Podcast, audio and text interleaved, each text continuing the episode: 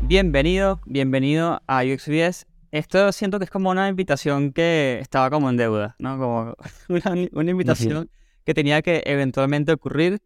Eh, ya la gente va a entender por qué. Este, pero antes de que, que comencemos y entremos en el tema y charlemos, me gustaría que te presentes, cortito, como quieras, y le digas a la gente quién eres y qué haces, como para que se armen una idea de ti, ¿no?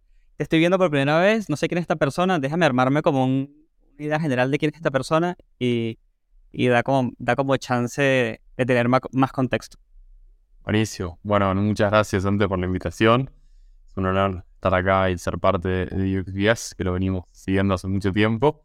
Eh, y bueno, yo soy Tommy Fortín, soy el, founder de, Edison. Edison es una plataforma que básicamente ayuda a expertos y comunidades a que lancen propios cursos con clases en vivo y con metodologías dinámicas. Los acompañamos a- en la parte educativa, en la parte administrativa, para que no se tengan que ocupar de nada y le damos la plataforma para que después lo administren y administren a todos sus alumnos. Y pues obviamente los vamos acompañando en, la parte de ventas para que sepan cómo lanzar sus productos el mercado y, y a partir de ahí obviamente generar un, un income que, que esté bueno y, y generar este, este impacto de que hoy en, en Latinoamérica la gran mayoría de los profesores eh, o educadores son académicos eh, y este, esta retribución económica estos incentivos económicos generan que por ahí los mejores profesionales de la TAM, porque que hoy, que antes hubiesen elegido eh, quedarse trabajando en una compañía y dedicarle todo su tiempo a una compañía, porque eso es lo que mejor retorno les trae, hoy puedan estar viniendo a Edison a, ser educadores,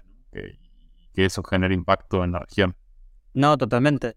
¿Y cómo? Porque a mí te lo juro que me llama mucho la atención lo bien que consiguieron el, como el nicho, ¿no? Tipo, específicamente, ustedes tienen muy claro no solamente qué temas eh, eh, son interesantes y pueden como venderse y etcétera, sino que también tienen muy claro quién es el tipo de persona. Entonces como que me da mucha curiosidad cómo consiguieron que bueno, ya va, déjame contactar a gente como a Chris, como a Mer y, y ofrecerles este servicio. ¿Cómo llegaron hasta ahí?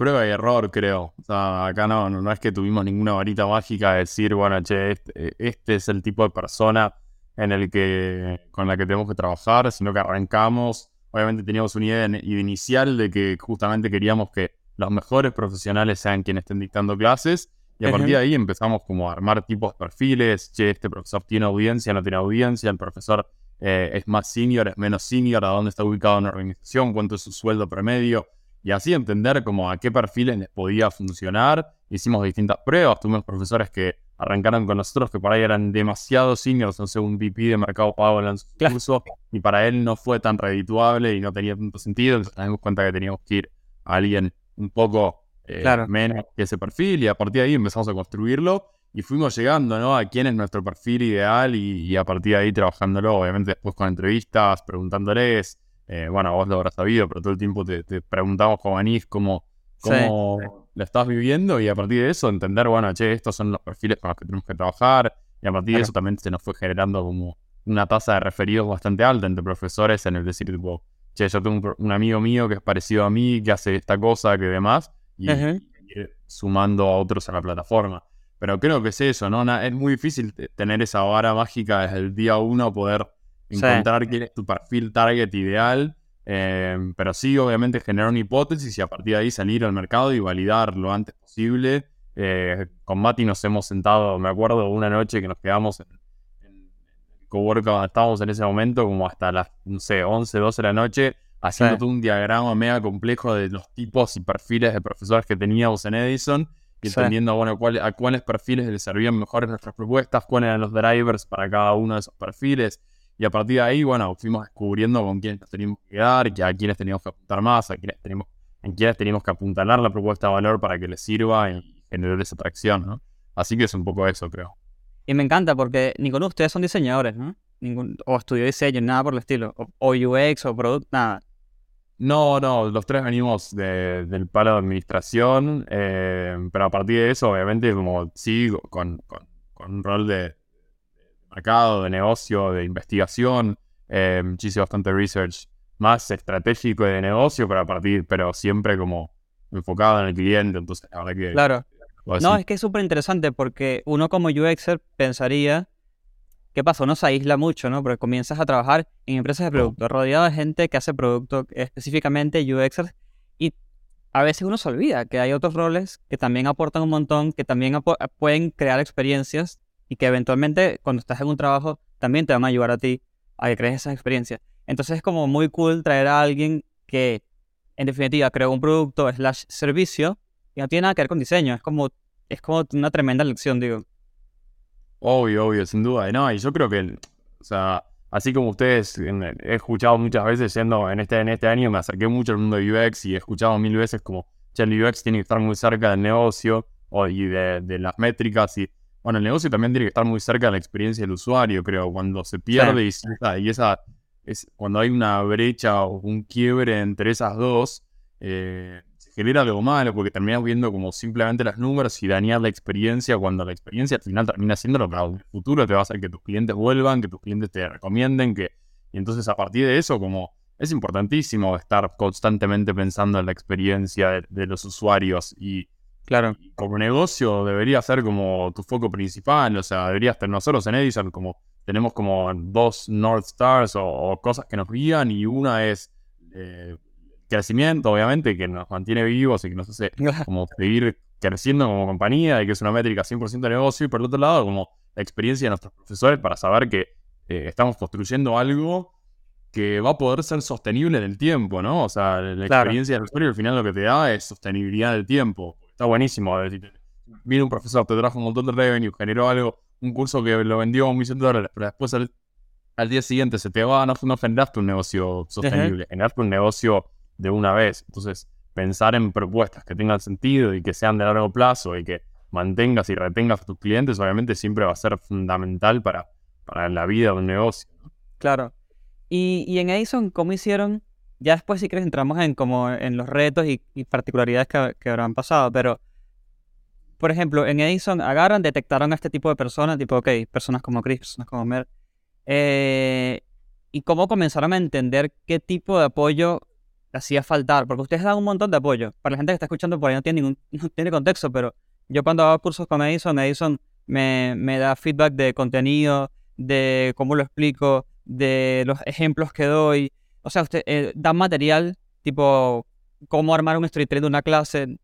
A ver, no es que nos dan un slide, nos dan un montón de cosas. Un Notion, videos, eh, están por WhatsApp. ¿Cómo rayos fueron descubriendo tipo, ok, este apoyo hace falta, este apoyo no hace falta? este hay que mejorarlo. ¿Cómo, cómo lo han hecho? O sea, teníamos una hipótesis inicial y esa hipótesis obviamente hablaba de, tres, como tres grandes mundos. Uno es, los profesionales no son educadores, entonces no saben dictar una clase en vivo. Yo me acuerdo la primera vez que hablé con vos y cuando estabas por arrancar tu clase me decías, Toby, tengo miedo de dar la clase. O sea, está cagado. Porque sí, sí, total. Y está perfecto. Entonces, como es, ese es el primero, ¿no? Entonces, crear un modelo en el que los apoyemos y construimos esta, esta metodología en las que los vamos como capacitando en, tres workshops y después en un seguimiento como más uno a uno. Em, entonces, primero es el, servicio educativo, que bueno, de repente tenías algunos profesores como Merck que me decían, che, yo esto no necesito tanto, de clases en la UBA hace 15 años, en la Universidad de Buenos Aires, por, por si alguien que no es de Argentina está escuchando. Eh, por ahí no lo necesito tanto, pero sí después, en segundo lugar, la parte administrativa y operativa, ¿no? O sea, tener a cómo tener a tus clientes, a tus alumnos, cobrar, facturar, a partir de eso yo cobrar eh, como profesor, eh, administrar a los alumnos, mandarles las grabaciones, los links, las clases, o sea, toda una parte como o bien operativa y administrativa que para alguien que tiene un trabajo full time, en tu caso, para en Silicon Valley, para otro profesor, es muy difícil, ¿no? Y no tiene el tiempo de resolver, entonces a partir de ahí fuimos como encontrando cuáles eran. Obviamente teníamos la hipótesis de esa gran categoría como administración del curso, que al principio no sabíamos ni qué implicaba. O sea, el primer curso que hicimos lo lancé yo, de un curso de, Google Sheets para mis amigos. Y a partir de ahí empezamos a identificar, bueno, qué cosas había que hacer cuando se lanza un curso. Eh, y a, construirlo. Y después en la ah. tercera es em, la parte de, un modelo económico que funcione mejor, ¿no? O sea, que, tenga más sentido para el profesor. Cuando antes cualquier universidad tradicional lo que hace es crear la currícula y después contrata al profesor, le paga muy poco para que venga y los profesores van igual porque tienen esa como necesidad e ímpetu de generar, impacto en el mundo, entonces quieren enseñar eh, este modelo económico de, un acuerdo de ingresos para que los profesores se lleven lo que realmente merezcan. Claro. me encanta porque es literalmente todo lo que hacemos en UX, pero, pero nada, lo han hecho a su forma, ¿no? Que es completamente válido, desde un punto de vista eh, de negocio eh, súper super, eh, valioso aparte. Y, y nada, y, están creando un producto que, en mi opinión, es exitoso, ¿no? Este, entonces, nada, me, me encanta todo lo que me vas diciendo. Y tengo tengo un, un, ejemplo muy concreto que es un, un, inversor nuestro que fundó una EdTech muy grande en, en Miami. nos dice siempre que es, viste, este, este, este, está, este famoso eh, frase del product market fit, como ese fit entre el producto y el mercado, y que como founder vos te tenés que volver loco para encontrar eso. Y él al principio nos dijo eso, como, che, para ustedes su único, su único objetivo en el primer año, primeros dos años de vida, es eso, es hacer producto, es construir un producto que resuelva la vida a alguien, que, que le haga la vida más sencilla a alguien, que realmente está resolviendo un problema y no que sea como, bueno, un mini agregado de valor eh, y demás. Entonces vos como forma volvete loco por resolverle algo, algo a alguien. Eh, y si no lo estás resolviendo, cambia y cambia y cambia y cambia hasta que realmente encuentres como a quién y qué le estás resolviendo muy concretamente.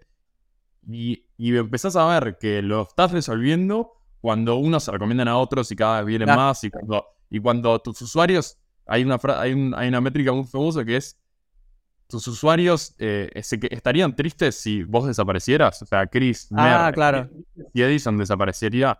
Em, y, yo creo que sí, con, con muchos. Entonces, es, encontrar ese espacio en el que eh, tenés que como volverte loco en, crear producto cada vez como, eh, nada, ir viendo por dónde va la mano, cambiándolo, modificándolo, iterándolo hasta encontrar el punto en el que decís, bueno, acá tengo algo valioso, acá tengo una propuesta que tiene sentido y que la como que no, enamorarte de, la idea que hiciste. Tipo, bueno, a ver, yo hice esta solución y me enamoré de esto. Y si no funciona, eh, déjame arreglar la idea, que es lo, que, es lo más común, ¿no? Déjame arreglar la idea en vez de cambiarla. Qué interesante. Entonces, la primera edición de, de Edison, el beta version, el Friends and Family, fue un curso tuyo. Fue un curso mío, fue un curso mío en el que no sabíamos ni cómo se usaba Zoom, no sabíamos cómo se usaba eh, nada, ninguna herramienta. Eh, yo agarré y dije, bueno, yo sabía bastante de Google Sheets, había trabajado mucho con métricas, yo trabajaba antes en Kavak, el unicornio mexicano, donde había hecho un poco de todo ahí. Había entrado como muy, en, etapa muy temprana, cuando éramos bastante pocos, éramos solo 25, 30 en Argentina. Y nada, había trabajado ahí un montón con métricas, con Google Sheets, habíamos hecho de todo con Google Sheets, aplicaciones no code, vinculaciones, la operación casi entera Me de, encanta. de checkers en su momento que se manejaba en Google Sheets y, y a partir de ahí dije, bueno, lanzo un curso de Google Sheets para mis amigos gratis, eh, así nomás, y, aprendamos, ¿no? Aprendamos de esto, aprendamos de cómo superar un curso.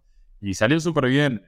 Tuve la experiencia yo de crear una clase, de vivir la experiencia de, mis, de quienes iban a ser mis usuarios al final como de punta a punta y a partir de ahí decir, bueno, che, esto, este, esta parte del proceso es una fiaca, tenemos que resolverles algo acá. Esta parte es una fiaca, tenemos que hacer acá. Esto es bastante fácil Em, para usar Zoom tenemos que usarlo de esta manera y de esta manera. Bueno, empezar a resolver qué cosas teníamos que ir haciendo con todas las pruebas que fuimos haciendo. bueno, obviamente después fuimos lanzando otras ediciones en las que también te equivocabas, también te salen cosas mal y aprendes, aprendes, aprendes y bueno, vas trabajando el producto. Claro. Y ya va, y después de eso dijeron, se lanzaron al agua, tipo, ok, me busco a alguien, le hago un pitch, un profe digo, y que me que genere contenido. Sí, en paralelo tuvimos como un primer profesor que había, yo había encontré por, por LinkedIn que él había dicho, yo tengo una, había puesto una encuesta en LinkedIn diciendo quiero lanzar un curso de qué temas les, interesaría claro. escucharme hablar. Y a partir de ahí yo lo contacté y le dije, mira, estamos haciendo esto, tenemos esta idea, ¿te parece interesante que te demos soporte en, todas estas cosas que para vos no sabrías resolver? Y me dijo, sí, me hace re sentido, o sea, claro. que no sé cómo resolverlo tengo la idea de hacerlo, pero por ahí con ustedes es mucho más fácil. Y ahí le ayudamos, que fue un primer curso pago, me acuerdo ese primer usuario pago que me llegó una transferencia, por ahí creo que fue hasta mi cuenta personal, porque todavía no teníamos nada, no teníamos nada. Fue ese festejo de decir, bueno, estamos haciendo algo que por lo menos una persona pagó. Eh, entonces, nada, a partir de ahí empezar a construir. Y después el segundo usuario fue Mer, eh, que habíamos tenido la charla cuando todavía no habíamos validado nada. Y, y Mernos, tipo, le, explicamos nuestra idea de Edison y nos dijo, esto es lo que yo necesito. claro. Yo, o sea, quiero lanzar mi curso hace años, pero soy muy mala con la parte administrativa, no sé cómo resolver Claro. la operación, no sé cómo mandar los links, no sé cómo mandarle las notificaciones a los usuarios, cómo hacer para que me paguen. Y dijimos, bueno, che, acá también. Y ahí el tercer, el tercer curso, digamos, que se lanzó fue con Mer, y ya, bueno, ahí empezó como a, a construir un poco más. Claro, claro. No, me identifico con Mer, porque cuando ustedes me contactaron a mí, la realidad es que todo me hacía sentido. El problema era más mío, tipo, si rompía con el miedo de dar clases o no dar clases y, y todo eso. Pero cuando me, ustedes explicaron cosas de mí, era como que sí, obvio. O sea, tengo, te- a ver, tengo tres años ahora con el podcast. En ese momento creo que tenía dos. Y tenía dos años diciendo, ¿por qué no hay una solución que venga y como que me acompañe? ¿Sabes? Como que casi que la, la pedía en mi mente y de repente llegaron ustedes por, aparte por un inbox en, en Instagram. Sí, sí, sí, me acuerdo que yo te contacté por, por, por Instagram en su momento. Tal cual. Y, y bueno, entonces avanzamos en el tiempo, ya salieron con, hicieron el beta o el Friends and Family, como quieran llamarlo, validaron cosas, este profesor llegó a Mer y hoy en día ya tienen un año, ¿no? Un poquito más, un año. Un año y unos Fue días. un año. Festejamos el año de Edison en, en marzo, de, bueno, el mes pasado, en marzo. Claro.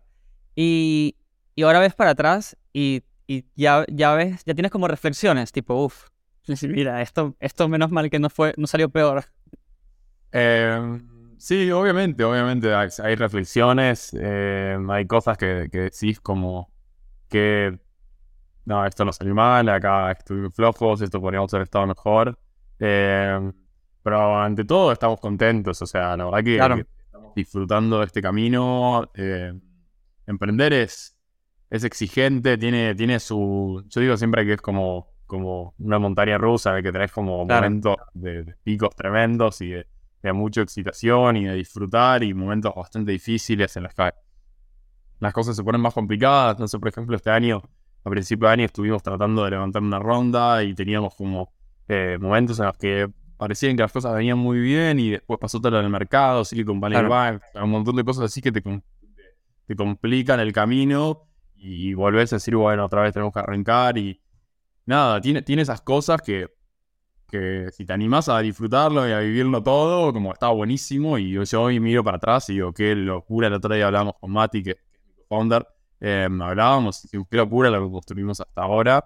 eh, Claro. Y qué nación lo que nos queda por construir, ¿no? Siempre como con la vara alta, decir esto es el piso y a partir de acá queremos crecer. Eh, de hecho, ahora estamos como, nada, trabajando en, en lanzar algún nuevo producto al mercado, que después vayamos, les iremos contando un poco mejor. eh, Pero que, que se vienen cosas muy copadas y todavía como el entusiasmo sigue 100% vivo, ¿no? O sea, ahora yo estoy en Chile por primera vez, como abriendo acá, ven- vendiendo, viniendo a, a conversar con compañías locales para venderle los cursos, para lanzar nuevos, para conseguir nuevos profesores acá y, y empujar el ecosistema. Siempre, siempre hay cosas nuevas y, y- y reflexiones hay un montón. Creo que podríamos haber hecho cosas mejor. Pero lo que mejor me, Lo que me deja más tranquilo es haber lanzado rápido al mercado. O sea, fuimos, Claro. muy, fuimos muy buenos en eso, en decir como, che, eh, vayamos y equivocámonos y, y, y aprendamos de eso. Creo que lo mejor que puedas hacer con un producto siempre como es trabajar en este modo, o sea, en, en MVPs, o sea, como dije, un curso Sí. mío, un curso eh, sin nada, sin pensar, gratis, bueno, como trabajar en MVPs y a partir de ahí construir y, y hacerlo mejor y claramente la mejor forma en el mundo de aprender es equivocarse. Eh, en Kavak yo aprendí mucho sobre esa cultura, como a ver, se hablaba mucho sobre el si no pasa nada de equivocarse y cagarla, está bien meter la pata, o sea, pero después levantar la mano, admitir el error y ver cómo mejorar. Claro. Mientras hagas eso, como hacelo y, crecer para arriba de esa manera. Entonces, eh, creo que estoy contento de, de haber trabajado de esa manera eh, y de haber tomado el riesgo, ¿no? También de, mandarse que hoy en la sociedad tiene esa...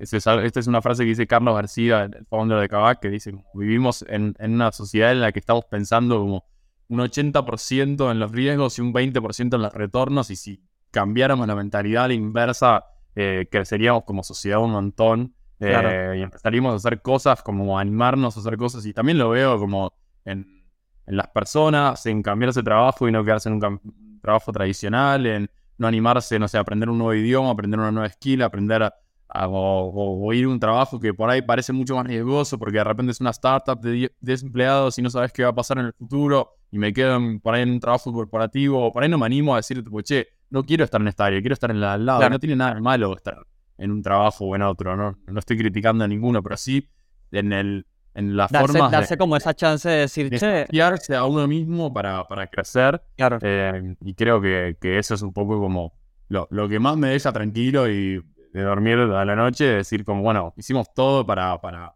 animarnos, como fuimos muy valientes en ese sentido y, y- y está buenísimo. Es lo que más me disfruto de este trabajo, ¿no? Como me encanta. de ese riesgo, pero con mucha, con mucho potencial de retorno y, y muy divertido al mismo tiempo. Y a nivel producto, en la parte ya como digital, tipo, literalmente el sitio web y Circle y todas estas cosas. Sí, Eh, ¿cómo, cómo lo fueron creando, no? Porque contrataron un diseñador, eh, o sea, ¿cómo, cómo resolvieron? Porque uno, o sea, no importa la carrera que uno tenga y la profesión que uno tenga, si vas a emprender, las cosas que son tuyas, de tu área, las, las resuelves, listo. Mira, yo, no sé, soy de administración, mira, te saco números. Soy de diseño, te diseño sitio web. Pero lo que no es de tu área es lo que te cuesta y ahí está el reto. Entonces, ¿cómo, cómo, cómo hicieron ustedes con toda la parte de diseño que por ahí no es, no es el fuerte? Ustedes. Sí, eh, bueno, teníamos a, a Mati Salzman, que es eh, casi, o sea, como founding team, parte del founding team, fue uno de los primeros, fue el primer empleado de Edison que se sumó con nosotros y él estudió diseño, ¿no? O sea, él, tiene una carrera, él tiene un perfil y un background 100% de diseño. eh, y, y bueno, él fue quien construyó un montón de las cosas. Después, obviamente, contratamos una chica que nos hizo un poco como un brand book mejor y y perfeccionado y estuvo súper bueno porque a partir de ahí lo fuimos aplicando. Pero él fue quien diseñó casi todo lo que se ve hoy, o sea, en la pa- tanto en la página web como, como todo. eh, Él, él es muy bueno con, con eso y, y la verdad que es un placer tenerlo.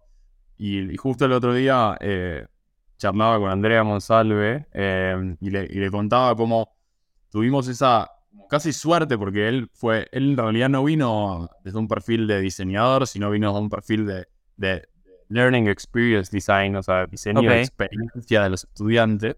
Mira qué loco. Eh, pero que después terminó como obviamente aportando un montón en la parte de diseño y, y que al final te terminaron como, como siendo una, ¿no? Como el diseño y el- la, la experiencia de los usuarios. Eh, y, y cómo eso, como en, en términos de diseño, estaba súper bueno porque no era un equipo, era un equipo muy interdisciplinario, ¿no? No se pensaba Sí. la educación como algo y el diseño como otro, sino como diseñar una experiencia de estudiante que sea mucho mejor y que supere cualquier otra experiencia educativa en, en otros lados, digamos, en una universidad, en un curso grabado, en, en una academia.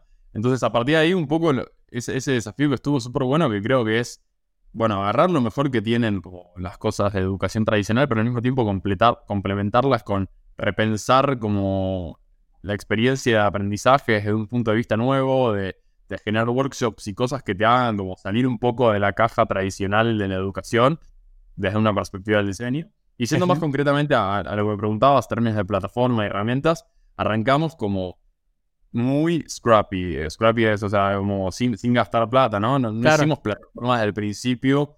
Yo me manejaba muy bien en herramientas no code. eh, Ujú. Y bueno, y Salsa, Mati Salzman, que era diseñadora, ayudándonos con toda esta parte del diseño. Eh, y a partir de ahí construimos todo el principio. Y te digo que hasta el primer año con, con, con herramientas sin código. Entonces Me trabajamos muy fácil con eso, crecimos y, y- y- y operamos muy rápido con eso. eh, y obviamente hoy un poco co- con este objetivo, ¿no? De decir, bueno, enfoquémonos en construir un producto que resuelva la vida de las personas y después vayamos a construirlo formalmente. Pero primero Claro. encontremos algo en un lugar para donde posicionarnos en el que estemos resolviendo la vida de alguien.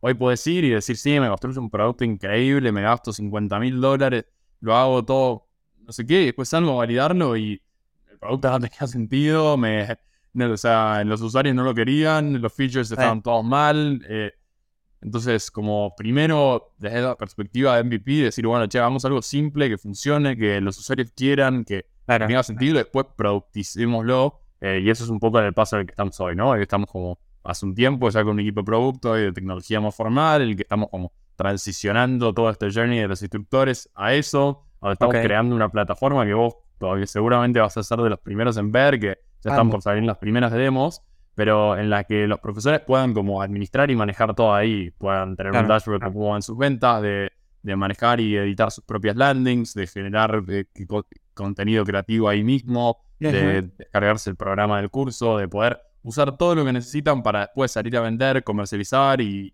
llevar a, cabo su curso. Incluso también como las grabaciones, cargar, cargar las presentaciones, todo lo que necesitan para hacerlo, llevarlo a nuestra plataforma. Em, y obviamente después del lado del alumno, como ir viendo todo lo que el profesor me va mandando, acceder a los... Claro. Entonces, bueno, nada, e, e, en ese proceso estamos em, de, construcción de plataforma, eh, pero primero lo hicimos todo como 100% light, o sea, digamos, no code y simple como para validar y entender las necesidades.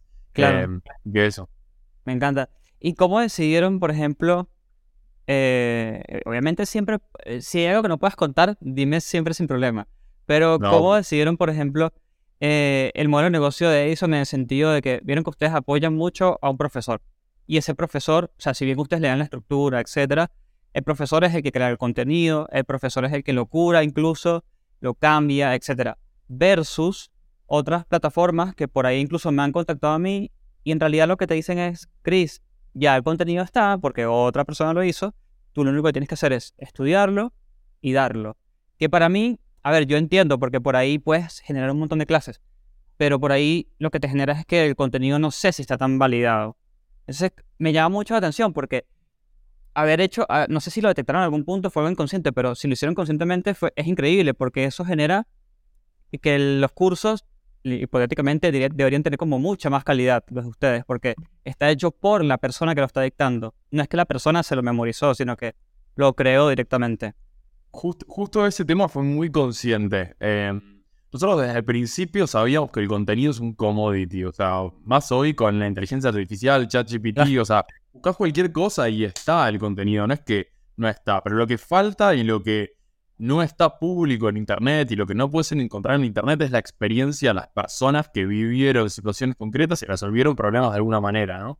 Entonces nosotros queremos cambiar esa perspectiva de contenido y decir, tipo, che, no me enseñes, no sé, qué es o no sé, solo cómo calculan NPS, porque eso lo, googleo o se lo pido a ChatGPT y en cinco segundos, si soy más o menos vivo, lo encontré. Pero sí, explícame qué hago con eso. A partir de eso, bueno, ¿qué, qué hiciste con eso? Che, ¿qué modo, Chris? ¿Vos qué hiciste? ¿Y, cuándo te fue mal? ¿A cuándo te metiste la pata y te equivocaste y tu jefe te dijo algo y a partir de ahí tuviste que crecer? ¿O cuándo te fue bien? ¿Cuándo hiciste algo que generó, no sé, 2X impacto en tu organización? Bueno, entonces esas cosas que, son, tienen un valor como altísimo, pero no se pueden encontrar públicamente. Entonces es un poco eso lo que queremos lograr con dándoles como el contenido a los profesores. Este, este famoso dicho que tenemos que es dejar de ver la educación a través del qué y el por qué y pasarla a ver a través del cómo, ¿no? No, no es marketing y para qué sirve, sino cómo hizo Buenbit para llegar a un millón de usuarios. Y ese era un curso que teníamos antes, ¿no? el claro. Chief Work Officer venía y contaba sobre eso. Entonces, a partir de eso, como siempre hablando desde la experiencia, que es contenido como no público, contenido que eh, privado, que tiene muchísimo más valor porque vas a estar aprendiendo de, experiencia y no de, la teoría, digamos. Sí, porque aparte yo me acuerdo, cuando hicimos la primera clase, estaba, está en la clase y ustedes, y los ejemplos que, de la vida real. No, tenemos aquí dos. No, no, pero está bien el ejemplo, pero digo, como más profundo, tipo, explica a partir de esa cosa que te pasó. Y me costó un huevo al inicio. Tipo, aparte también está la pregunta de, bueno, ¿qué tanto puedo contar, etcétera? Que es otro reto. Pero es interesante porque eh, no es que Edison agarre y dice, bueno, ya listo, tienes la clase, perfecto, vamos a vender. Sino que usted se toma la tarea de decir, che, ya va, a ver qué onda, qué vas a explicar. Por más que ustedes no son los expertos del tema, no pasa nada. Pero saben específicamente como la lógica que tiene que tener una clase. No, total. Y, realmente creemos que en el valor que, ofrecemos está ahí. No sé, tuvimos dos chicas, por ejemplo, que contaron un plan de cómo había venido el CEO de Globo en la, app tipo Rappi o pedido ya en su momento a pedirles que tenían que duplicar la cantidad de comercios en un año, que era como si dijese un millón a dos millones. Y ellas dos eran las directoras comerciales para la TAM. Y contaron en un curso en vivo cómo habían construido ese plan como eh, top down de decir, bueno, che, tenemos que conseguir esta cantidad. Bueno, para esta cantidad tiene que pasar A, para que pase A, tiene que pasar B y C, para que pasen B. Entonces, y me acuerdo de la, de la gente, como en las caras en ese momento de los que estaban escuchando, como casi boquiabiertos eh, porque ahí hay un valor que, es muy difícil de encontrar, ¿no? Entonces, ahí es donde queremos como empujar a que los profesores, eh, ahí es donde queremos exprimir a los profesores que por eso tienen este seniority, por eso tienen este nivel, porque vivieron cosas y, se aprende a partir de su experiencia. Me encanta. Y, y Tommy, este, del 1 al 5, siendo el 5 el máximo, este, ¿qué tan insoportable es trabajar con UX designers? no, no, no, no, que es un placer. O sea, no, se, me parece como cero insoportable. Disfruto un montón. En este, en este año, como me metí mucho en, el mundo de UX, que lo conocía poco. Eh, por ahí estaba en una organización antes en la que estaba bastante despriorizada y que le hubiese venido bien priorizarla más, así que me, gustó mucho. Soy muy fan de, la comunidad, de participar de eventos.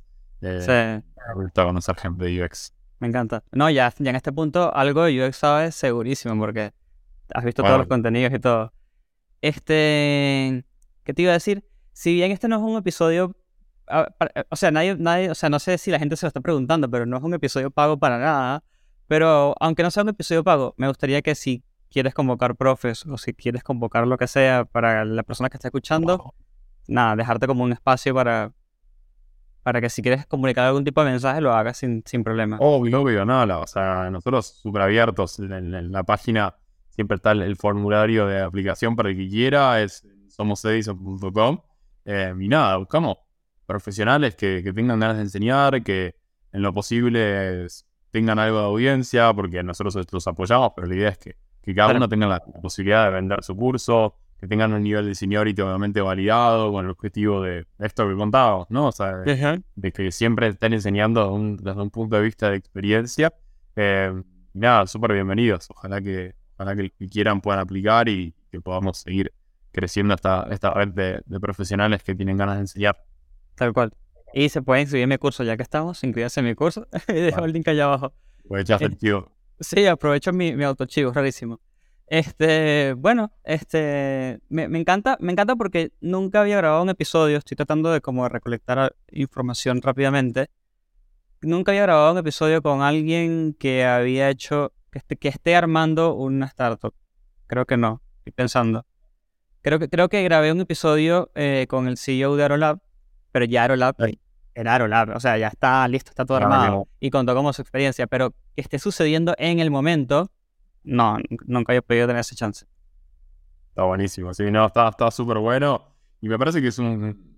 A mí me gusta porque también es un desafío que está bueno. Eh, siempre entre fundadores hay mucho apoyo, así como también la hay en la comunidad de diseño y, creo que estaría buenísimo que, se siga fomentando a que salgan founders de, de la comunidad de diseño y no sean solo personas de negocio, porque creo que tiene una posibilidad de aportar un valor eh, enorme. Eh, mejor es cuando ves un equipo de, fundadores interdisciplinario en el que tenés gente de tecnología, gente de UX, gente de producto, gente de negocio.